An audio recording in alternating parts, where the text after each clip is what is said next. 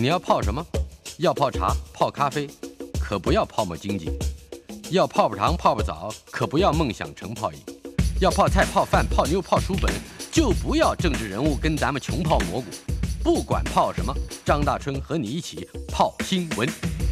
台北 FM 九八点一 News 九八九八新闻台，七月七号星期四，今天是二十四节气中的小暑啊，开始要往热里头走了，也是七七事变纪念日。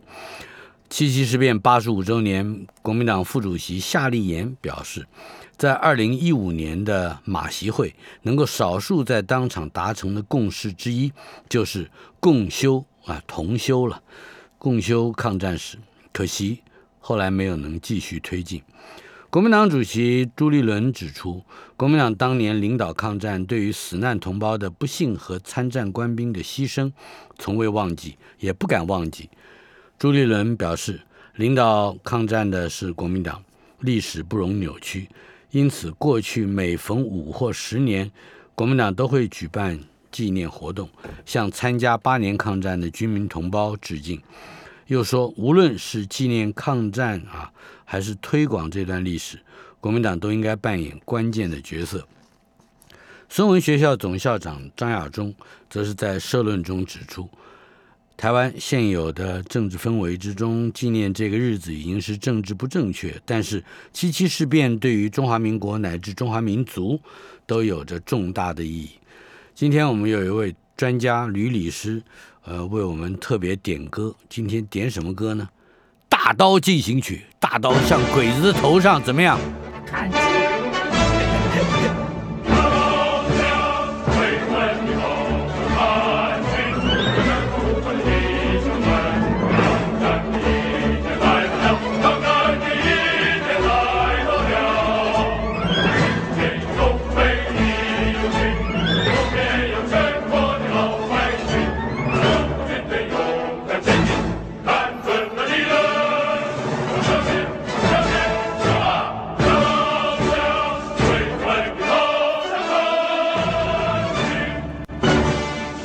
大刀进行曲，大刀向鬼子的头上砍去。嗯哼，这这歌很凶悍哈，只有一分十五秒，这这才像军歌，对不对？你是我的巧克力，应该不不能不能提振士气吧？嗯，那个可以巴结长官了。嗯，那我们现在部队里的军歌啊，嗯，其实已经不太像有这个呃，在八年抗战时候的军歌那样。就是其实内容很对，它其实内容很简单。嗯嗯。那其实我们最近看到最离谱的，就是连哥哥爸爸真伟大，他都觉得这是对，都变军歌。第一个是不让让部队里面感染一片，好像看起来欢乐，其实是很智障的这种这种气氛，也就是大家不动脑子，呃，只知道笑一笑。而且是很短暂的笑一笑，有的时候你笑两次就不不好笑了。嗯，他们以为这是文创啊。嗯，那但是事事事实上来讲，我们看美国到底有什么军歌？其实美国的军歌不多，多多半都是我们所看到的电影，都是班长带着唱。那班长随便编歌词啊，是那不用花那个时间，花那个脑袋去背那个歌词。那如果真的要有歌词的话，那歌词就要简单。就把你长官的训示直接放进去就好了嘛。嗯但是你的歌最主要的编曲要很，要非常的让让人家容易朗朗上口。嗯。而且非常容易就是一直陷在那个旋律里头。嗯。那个才是一个标准的军歌，就像我们刚刚所听到的《大刀进行曲》，其实就是。那不过我们这样讲啊，七七卢沟桥事事。事变到今天已经八十五周年了。但是诚诚如刚刚，嗯，大春老师讲的，现在其实现在政治纪念这件事情变成政治不正确嗯，对不对？当然政治不正确啊，因为我们现在中华民国，呃，如果按照蔡英文蔡总统在去年的，嗯嗯，中华民国中书记各界庆祝一百一十年国庆大会。他的一个演说里面，他讲的，随着国际局势的演变，此时此刻的中华民国正处在七十二年来最复杂多变的局势当中。他不但讲这个中华民国现在只有原来只有七十二年，嗯他怕大家从一九四九年开始算，对，怕大家听不懂啊，后面还补述了一下，从一九四九年中华民国立足台湾以来，嗯，已历经七十二年。所以其实七十二年怎么会纪念八他十五年？尽量砍断你在这过去七十二年之前所有跟这个国族发展的历史和文化，是吧？的确是，怎么能用那个上方那那个明朝的剑砍清朝的官呢？清朝的官怎么会用明朝的剑呢？对不对？所以其实，但是啊，嗯、我身为一个军人啊，那个其实我们回想一下当年。嗯，这么多浴血奋战的，不管是军人或者是老百姓啊，嗯事实上来讲，都扮演了一定的角色。那不纪念，好像说不过去。那忠烈祠里面到底有多少都是八年抗战，甚至之前的北伐剿匪呢？嗯真正从就是这个七呃，我们现在讲只有这个七十二年的，可能很人数并不多啊。嗯当然，从古宁头到八二三，然后到很多的海空，他们捍卫的也是中华民国，对是吧？这一些人数比起呃抗战来讲少的太多了。嗯，那既然我们都还一直都有那个嗯中苏相关的纪念活动的话，那为什么不好好的做一下七七卢沟桥嘞？那但是不过啊，我们现在还是回头来看一下我们周遭的一个国际情势。第一个大事是中俄空军在五月结束了联合空中战略巡航，呃，这包括就是所谓的列演习了，对不对？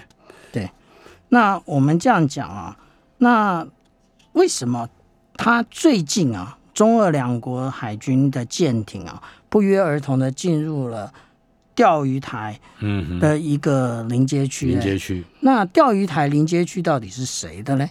那这件事情就开始变得很复杂哦。怎么说这件事情呢？其实，普丁在二月四号他出席了北京冬奥，然后在这个期间呢，他其实与中国的习近平主席进行了会谈。那中国的外交部的官网哎，他隔天就刊登了中俄关系上不封顶，意思就是友谊是一直往上走的。那刚刚那个大川老师谈的是，嗯，发生在五月二十四号的中俄两两国的联合空中战略巡航。那这个战略巡巡航其实已经做了非常多次啊，只是今年做的比较早。去年做的是，去年是在十一月十九号做的。嗯那它的兵力的内容其实也没有太大的变化。那以今年来讲嘞，它其实就是呃中呃解放军派了呃四架的轰六轰炸机，啊，那俄罗斯呢派了两架的突图九十五的这种轰炸机，嗯。图九十五不是很先进的哦，它是那个呃熊式轰炸机，就是螺旋桨的、那个那个雷达不一定。还没看到，声音已经到了。他的声音非常嘈杂，因为他是对转螺桨，那个声音非常大。那 这是发生在五月二十四号，这个我们可以看成是一种例行性的。嗯，但是如果我们讲说最近所发生的这个进入钓鱼台的这个临街区啊，其实这件事情啊就比较不是这么一般了、哦。为什么我们这么说呢？因为其实俄罗斯如果按照这个媒体的统计啊，嗯哼，这应该是只是第二次。那而且进入到钓钓鱼台的的临街街区嗯。那什么是临街区呢？因为我们有很多人用了对岸的名词，临街区是我们中华民国的翻译名词，对岸叫毗连皮连区嗯，皮对岸都是用毗连区，那就是哎有很多的报纸或者是媒体用了毗连区，其实不管是临街区或者是毗连区，它其实就是在十二海里到二十四海里的这个区域，嗯，但是它虽然它是对于什么移民啊、卫生啊、关税啊这些，它有一定的一个权利，但是它它不是领海，它终究不是领海。是。那而且事实上来讲，如果我们依据呃联合国呃 海洋那个海洋法公约来讲的话，嗯连领海都有所所谓的无害通过，那更不要讲临街区了。那这一次所呃呃俄罗斯所通过的其实是无畏级班杰列呃列耶夫海军上将号驱逐舰。嗯，那这艘船其实是七千五百七十吨的一个嗯、呃不管呃它其实肩负了反潜，也肩负了攻船，就是它其实是一个飞弹载台。嗯，那另外呢，它是一个轰鸣级的护卫舰，轰鸣级护轰卫舰鸣级，对轰就是轰炸的轰，鸣就是鸣叫。的鸣。那它其实就是两千五百吨，嗯那它其实比较小，这种就是所谓的高低配、新旧配。我们刚啊刚讲的无畏级，是它这个是在一九九一年下水的船。那可是我们讲到轰鸣级的这一艘的话，它其实它是在二零二零年下水，也就是它只有两年。它用的装备呢，当然是比较新的，它上面还有所谓的相位阵列雷达。嗯，那所以我们这样看啊，它它一共进进去的，除了这两艘之外，当然它还跟了一艘那个一千一万一千五百吨的补给舰，补给舰。那这个补给舰大不大？其实不大，为什么？它都。不大呀。对看起来前面的这也不大，对，那所以轰鸣级的护卫舰也很小。对，那其实俄罗斯最近几年它的造舰哦，大概都是嗯、呃比较比较偏小的，因为事实上它国力也有问题。那但是这个轰鸣级啊，我们大家不要小看它，它上面是有相位阵列雷达的。嗯，那它所搭载的飞弹呢，其实就是 S 三百防空飞弹。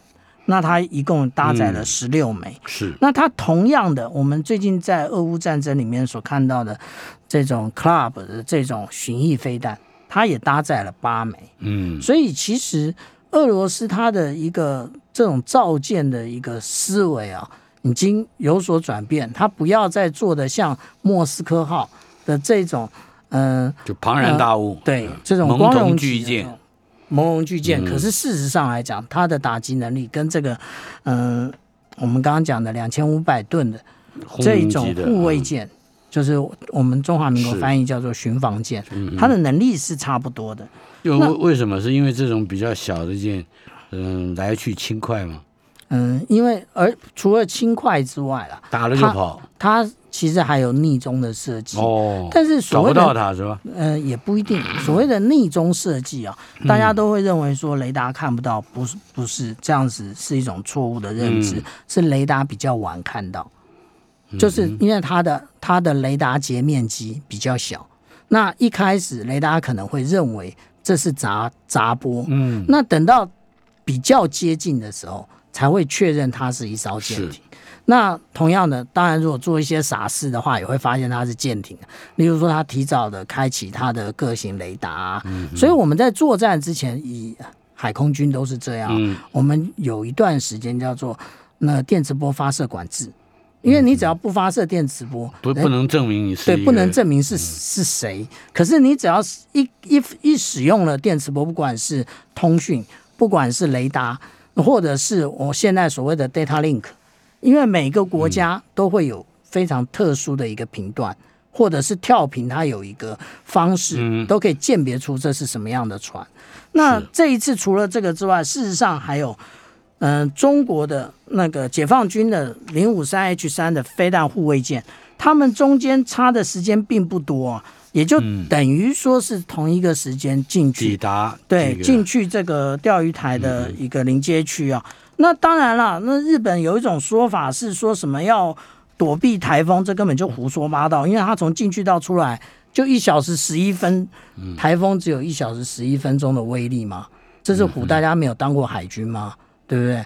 那这是日本人说的。对，那日本人表示，他也不愿意去证实或者是强化中俄联合军演的人这个嗯动机。对，的确是哦。那但是呢，话这么讲啊，他派的这个零五三 H 三的这一艘，嗯、它叫做怀化舰。嗯那怀化舰呢，事实上来讲，它现在它只有十艘，而且看起来好像比较古旧。嗯，但是如果仔细看一下它的雷达的话，就会发现另外一件事情，什么事情？它使用的是所谓的鱼骨的阵列雷达。什么是鱼骨？就是呃比较年长的观众啊，以前我们小时候在用那个电视天线，像鱼的骨头的那种，大大楼屋顶上，屋顶屋顶上都有那个，对，那个 VHF 的那种，像很多超大回纹针的那个哎，对对对，它就是像那个样子。然后它那种雷达到底是拿来做什么？大家都认为那个雷达很旧了嘛，嗯哼，但是在解放军来认为那个是他的三打三防，防什么？防所谓的逆中飞机、嗯哼，逆中战机，也就是解放军到这个区域，也不是当然啦。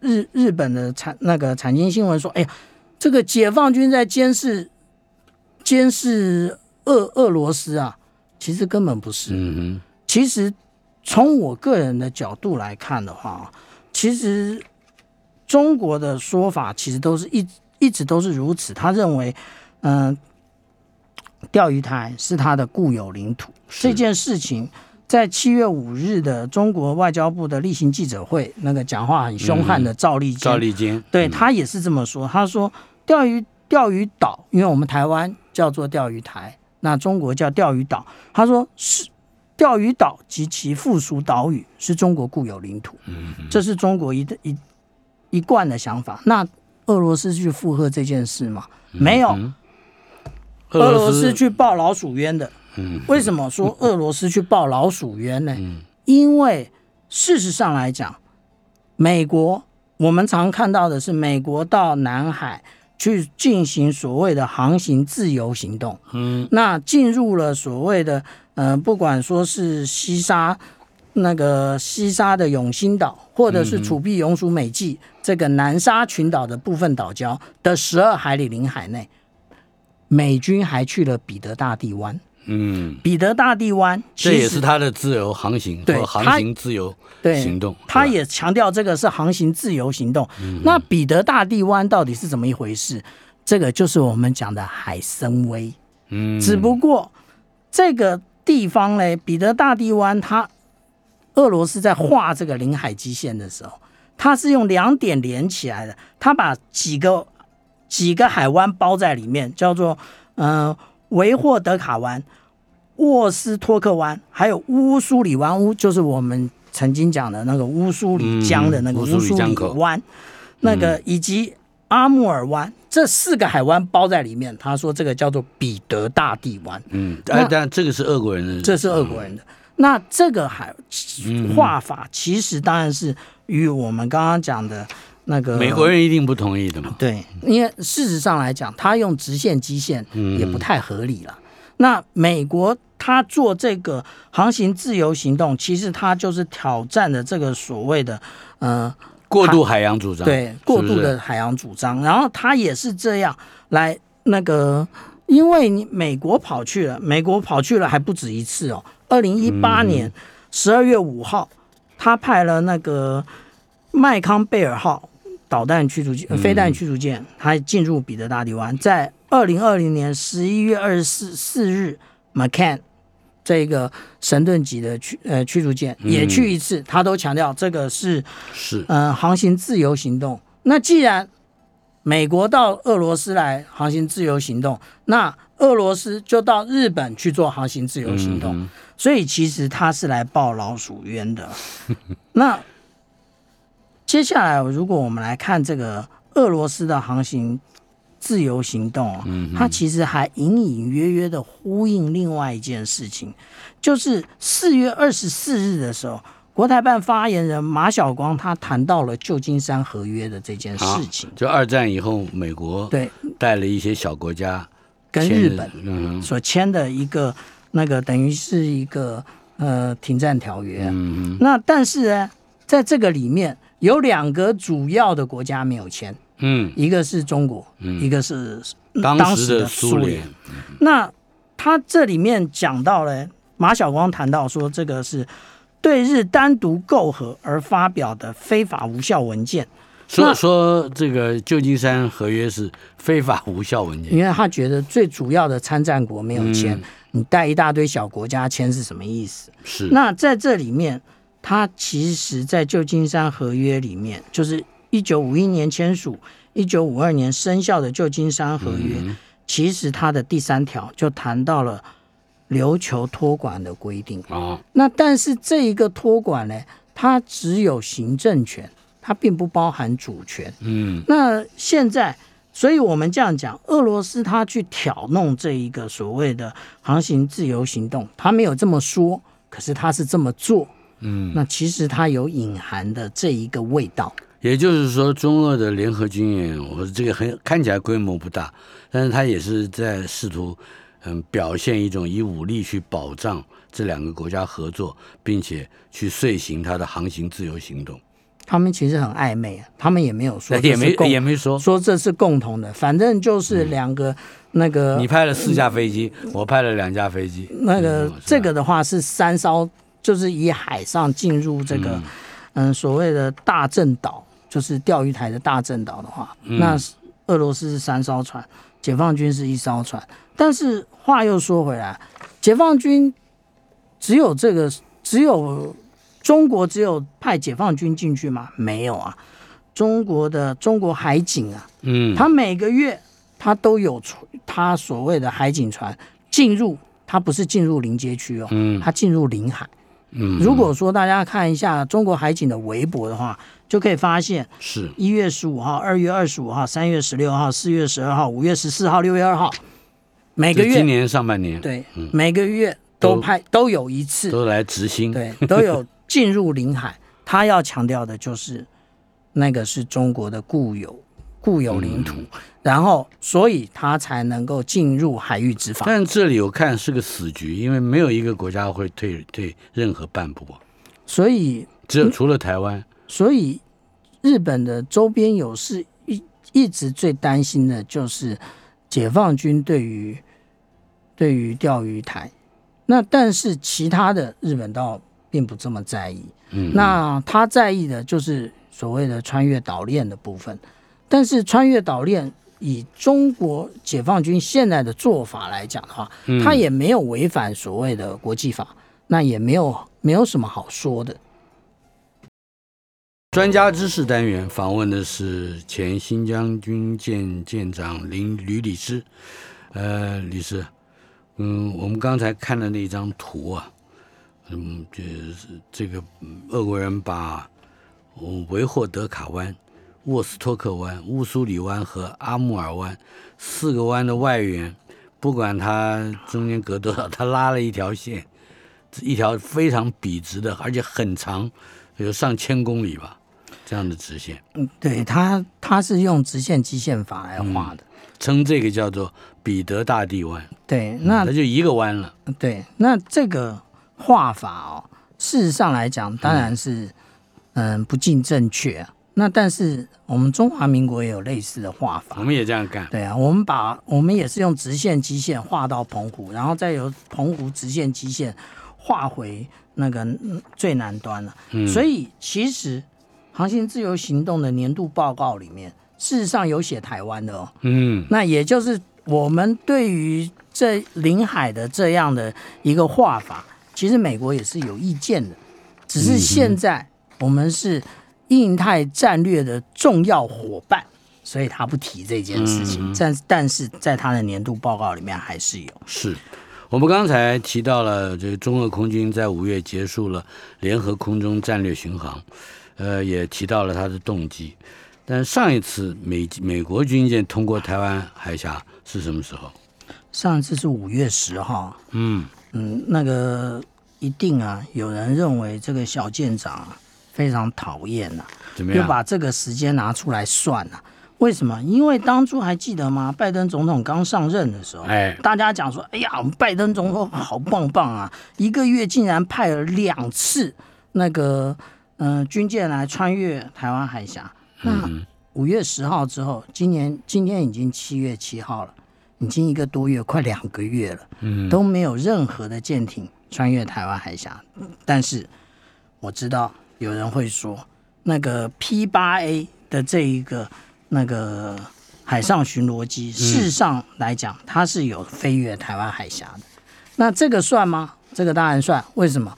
因为在我们谈到说，呃，国际海洋法公约的时候，其实这个所谓的航行自由跟飞越自由其实是挂在一起的。嗯哼，但是我们必须说，他为什么不派舰艇？这件事情其实很诡异、啊。为什么我们说这件事情很诡异啊？那当然啦，我帮很多的专家学者开脱啊。很多专家学者说：“哎呀，现在因为环太平洋军演啊，嗯那个美国派不出这么多多船来讲，马上我就来拆穿。拆穿什么？在二零二零年也有环太平洋军演啊。嗯，那那一年的六月派了两次，七月一次，八月也派了两次穿越台湾海峡。嗯哼，那个时候怎么不忙啊？那接下来二零一八年同样也是有环太平洋军演的啊，他在七月七号，对，就是七七抗战的这一天，他也穿越了台湾海峡，而且那一天还两艘船。那到底是怎么回事、那就不能说他是因为很忙，因为军演很忙，对吧？他不是忙啊，他是有一点问题。为什么？因为我们的记者很喜欢把很多事连在一起讲，可是真正遇到重点的时候，他就不连了。怎么说不连了？事实上来讲，上一次就是五月十号这一次穿越台湾海峡的，嗯是提康德罗加的那个飞弹巡巡洋舰皇家港号。那这艘船是五月十号五，月十号，但是他在嗯九月啊，他就要除役了。他九月二十九号要在珍珠港除役。嗯，好，那这艘船通过的当天发生了什么事情？大家都小小声说啊，小小声啊，说什么？说当天其实解放军有一架武直十飞越海峡中线嗯九百二十六公尺。呃，那意思过越线了，对，那到底是什么意思？哎，嗯，因为他是不是接近了呃提康德罗加，然后让美国对于这件事情开始有所忌惮，所以直接改派。所以他等于是全程的跟监，嗯，除了这个我们刚刚讲的这个嗯五直十之外，它另外还有海面上还有一艘船，就是呃零五二 D 的这一种飞弹飞弹驱逐舰，它也有它跟迪康德罗加差几个等级？它如果你问解放军，他会说是在同一个等级。那他们都使都使用相位阵列雷达，嗯那他们的吨位大概也就是呃两千吨左右的差别。但是我们要这样讲啊，提康德罗加它是呃在一九八零年代的船，可这个是老船一定要一定要退伍了嘛？对，那零五二 D 它是二零一零年的产物，所以当然它有些东西它可以做的比较轻巧啊。是，那但是如果说真正说可以跟提康德罗加嗯、呃相提并论的，应该是解放军现在的零五五的这种飞弹驱逐舰，嗯，因为它哎，这叫个我们以前提到过好几次，它是万吨大驱，解放军都是这样称，它叫万吨大驱。但是万万吨大驱里面有很多黑科技啊，那那个我们以后还会再找时间来谈这件事情啊。那我们刚刚讲到五直十，它飞越海峡中线，嗯，那飞越海峡中线，它是不是跟上了我们这个所谓的皇家港号？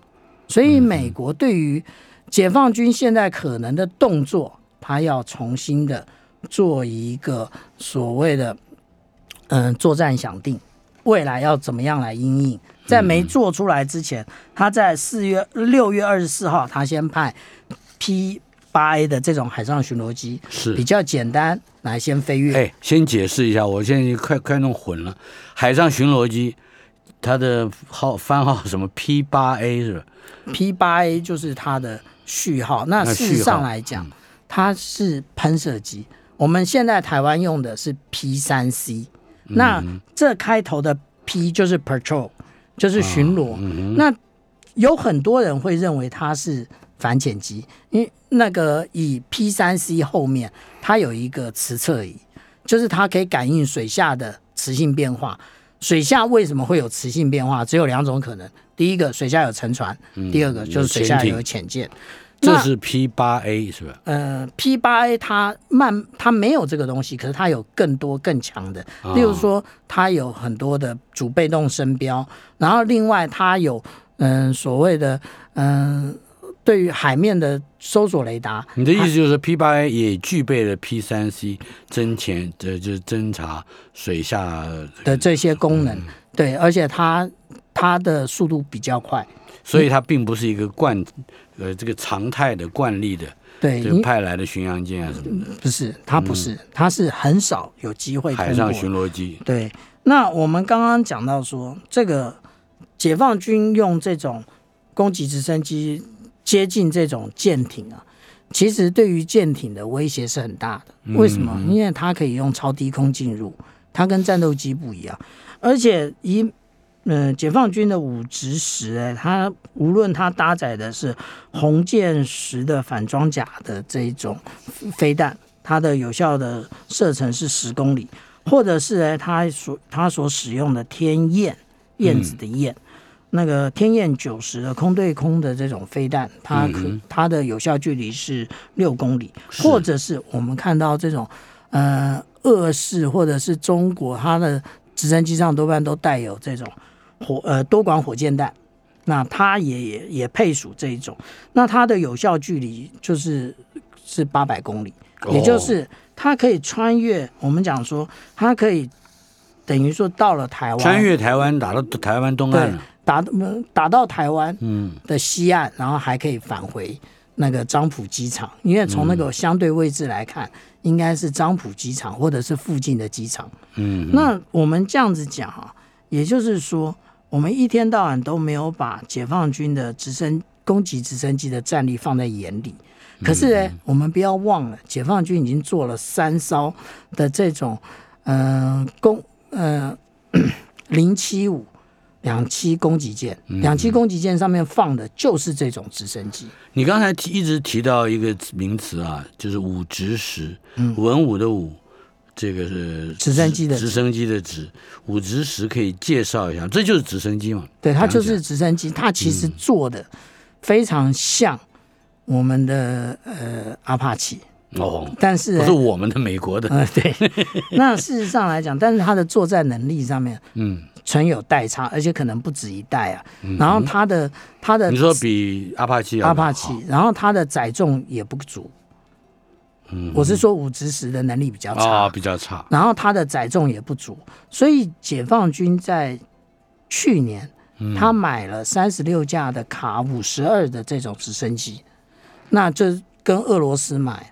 那现在很多人看这个，嗯、俄乌战争中卡五十二的表现好像不太好啊。嗯，那因为其实它俄罗斯本身它并没有所谓的局部空优，啊，所以它然后再加上大量的呃乌克兰大量的使用所谓的刺针的这种人吸式监射飞的防空飞弹，所以对他来讲威胁很大。可是解放军不是要这样子用啊，解放军是要把它当做武器载台来用。嗯，那所以我们在讨论这些事情的时候，我们要想清楚他们的想定是什么。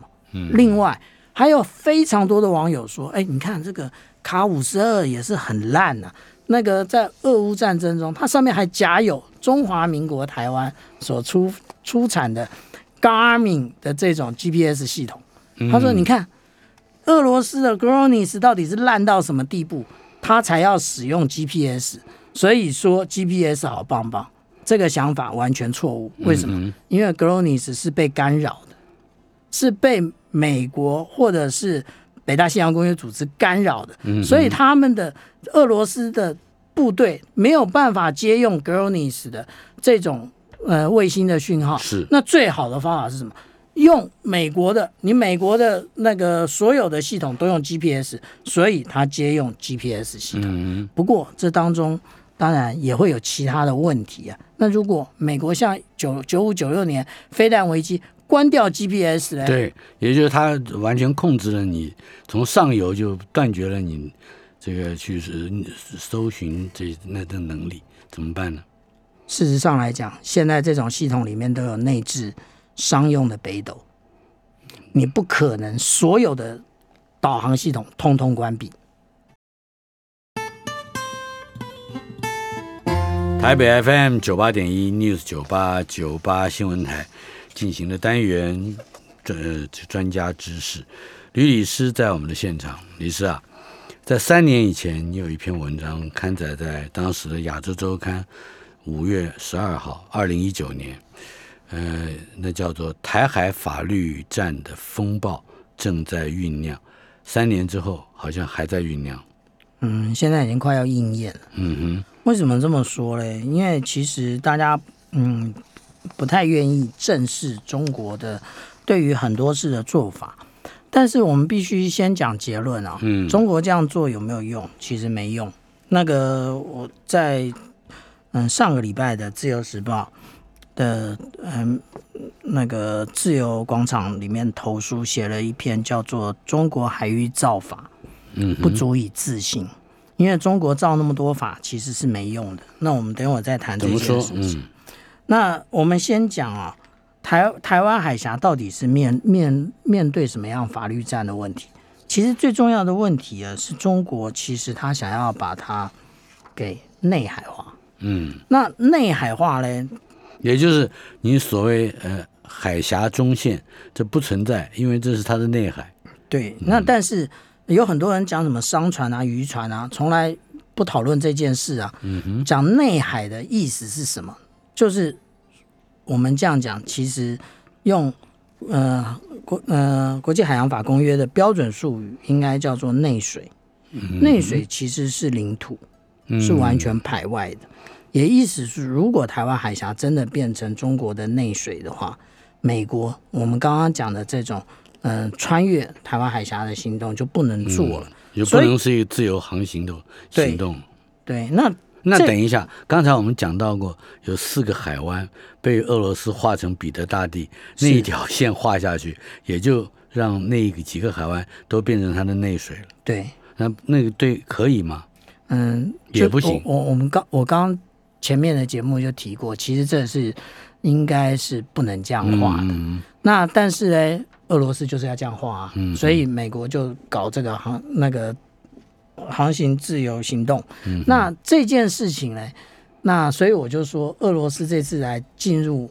进入这个大正岛，就是钓鱼台的部分，是是来报老鼠冤的。我对付不了美国，我就先对付你的小罗罗。对对对，对，他其实是这一这就。串起来了对哈。那其实美国这个一直通过台湾海峡的这件事情呢，其实是在国际海洋法公约里面，它讲的叫做过境通行权。嗯事实上来讲是被允许的。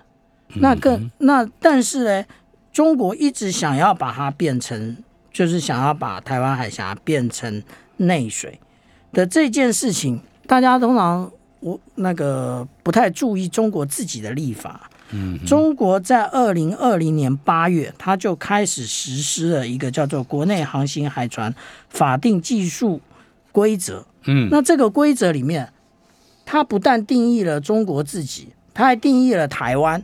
它定义了台湾什么？就是台湾海峡与台湾台湾东部海域不超过五十海里的海域称为近海航区，嗯这是它的定义。然后不超过十海里的海域叫做沿岸航区，也就是从台湾海那个台湾的海岸往外推十海里是所谓的沿岸航区，然后往外推五十海里是近海航区。这跟我们认识的国际海洋法公约所谓的十二海里是领海，二十四海里是临街区，两百海里是专属经济区的这一个完全不一样。它是用了新的他不但造了一个国内法，他也造了一个国际法。对，那他这种做法嘞，它其实是有很深的寓意的。当时这篇报道见见报的时候，海巡署说：“哎呀，这个是他们自己的事情啊，嗯，并不重要啊、所以是等闲视之。对，但是问题来了，在二零二一年二月，他实施了海警法，中国又通过了海警法。那他这个海警法里面呢，他没有说他执法海域在哪里，他只说他的海管辖海域。他一直说管辖海域，可是他一直没有说什么是管辖海域啊。嗯那如果我们从法律的这一个系这一个系统性来整体解释来看的话，管辖海域是不是就是我们刚刚所讲到的，嗯、近海航区跟沿岸航区。嗯哼，这是第二个法。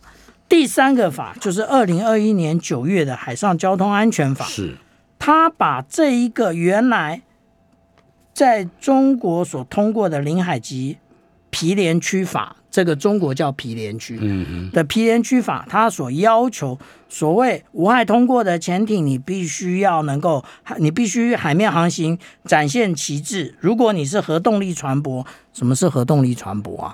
核子动就是潜艇嘛，还有航空母舰。啊哈，对，那你必须要持有证书，采取特别的预防措施。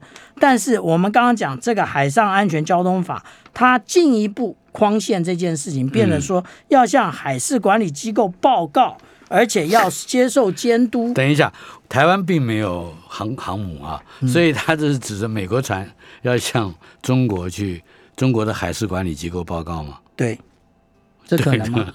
所以这是可能吗？所以其实啊，中国不断的透过这个它的造法，它其实就主要是要让台海变成内海。对，还有他在强调台湾是中国的一部分。嗯哼，他其实在做这件事情。那他其实现在来讲，为什么我说这是一个法律战的一个风暴的酝酿，而且快要炸了？为什么？因为其实他一直在形塑这个氛围，然后做了这么多的国内法预做准备。可是为什么我说没用？因为事实上来讲，中国忘了他自己在一九九七年他批准生效的维也纳条约法公约。嗯，维也纳条约法公约第二十七条里面讲的非常清楚，国内法与条约之遵守。他讲说，哎，你不能签署了国际条约，然后你又又援引你自己的国内法，说，哎，我国内法不是这样，我要用国内法执行。嗯，意思就是国内法不能逾越国际法。但是这个维也纳条约法公约，这个公约的法律地位是相当于国际法嘛？，对，它是国际法。嗯而且事实上来讲，大家现在呃国际间对于嗯、呃国际条约的履行，其实都按照这一个这一个呃维也纳条约法公约来走。嗯，那所以说中国这样子做其实是没用的。那美国当然它有很多奇怪的名词啊，它把这个领海以外的海域搞了一个叫做什么呃 international waters，就叫国际水域，国际水域。那很多人就去研究这个国际水域到底是什么。那你跟美国讲，但是我们必须要讲啊，很多人说美国又不是那个国际海洋法公约的签署国，但是它其实它的应对都是按照所谓的那个国际海洋法公约。为什么？我们刚刚一再的提提到所谓的航线自由行动，他每一年都有做出一个报告给国会。他在二一二零二一年的国会，他开宗明义的就指出，他说，维护基于规则的国际秩序，反映在一九八二年国际海洋法公约中，国际法承认的所有海国家从事传统海洋用途的权利和自由。嗯哼，意思是什么？他不是签约国，嗯，但是他遵守这一个，那他为什么不签署？有很多人会问这个问题啊，因为其实这个有关于国际海洋法公约，它用了很多很先进的概念。什么先进的概念呢？也就是它它叫做所谓的一篮子交易，叫做 a package deal，、就是有很多的国际法。不同的国家对于某些的项目，它会有所保留，它会说我保留哪一条。可是海洋法公约讲的非常清楚，你要吗就是全部接受，你要吗就是一篮子买卖，对你就是不接受，你不可以说，哎，我接受这个，不接受那个，他不接受，而且不能以国内法的规定来妨碍国际法的执行。是那个是我们刚刚讲的是不得做出保留嗯。或者例外，是海洋法公约第三百零九条，第三百一十条他讲的就是缔约国你不可以做出不正确或者是逾逾越海洋法本身的这个声明和说明。嗯嗯，现在中国遇到就是这个问题，是，这你三年以前就讲了，对吧？是可是他们没有看吗？狗吠火车汪汪汪，我 哎，我们还有两分多钟的时间，呃，有一个题目：中国为什么频繁的试射弹道飞弹？嗯，中国这最近一次试射是在嗯六月十九号，嗯。它试射的。那这一个是从太原航太中心发射的一个弹道飞弹。嗯。那它发射的弹道飞弹呢，一般来讲，它都有两个地方，它都有两个地点，嗯。一个是那个嗯是呃在新疆沙漠南缘的若江的这个地方，嗯那那个就是我们之前讲的，在沙漠里头发现航空母舰，嗯就是那个地方。可是它在北边有另外一个地方，那个地方它叫做库尔勒。嗯这个地方，这个地方它是做什么？它是做飞弹拦截的。哦那它这一次的拦截，以前都是哎直接在北边拦截就好，没有，它这次拦截来拦截去，它竟然跑到青海来拦截。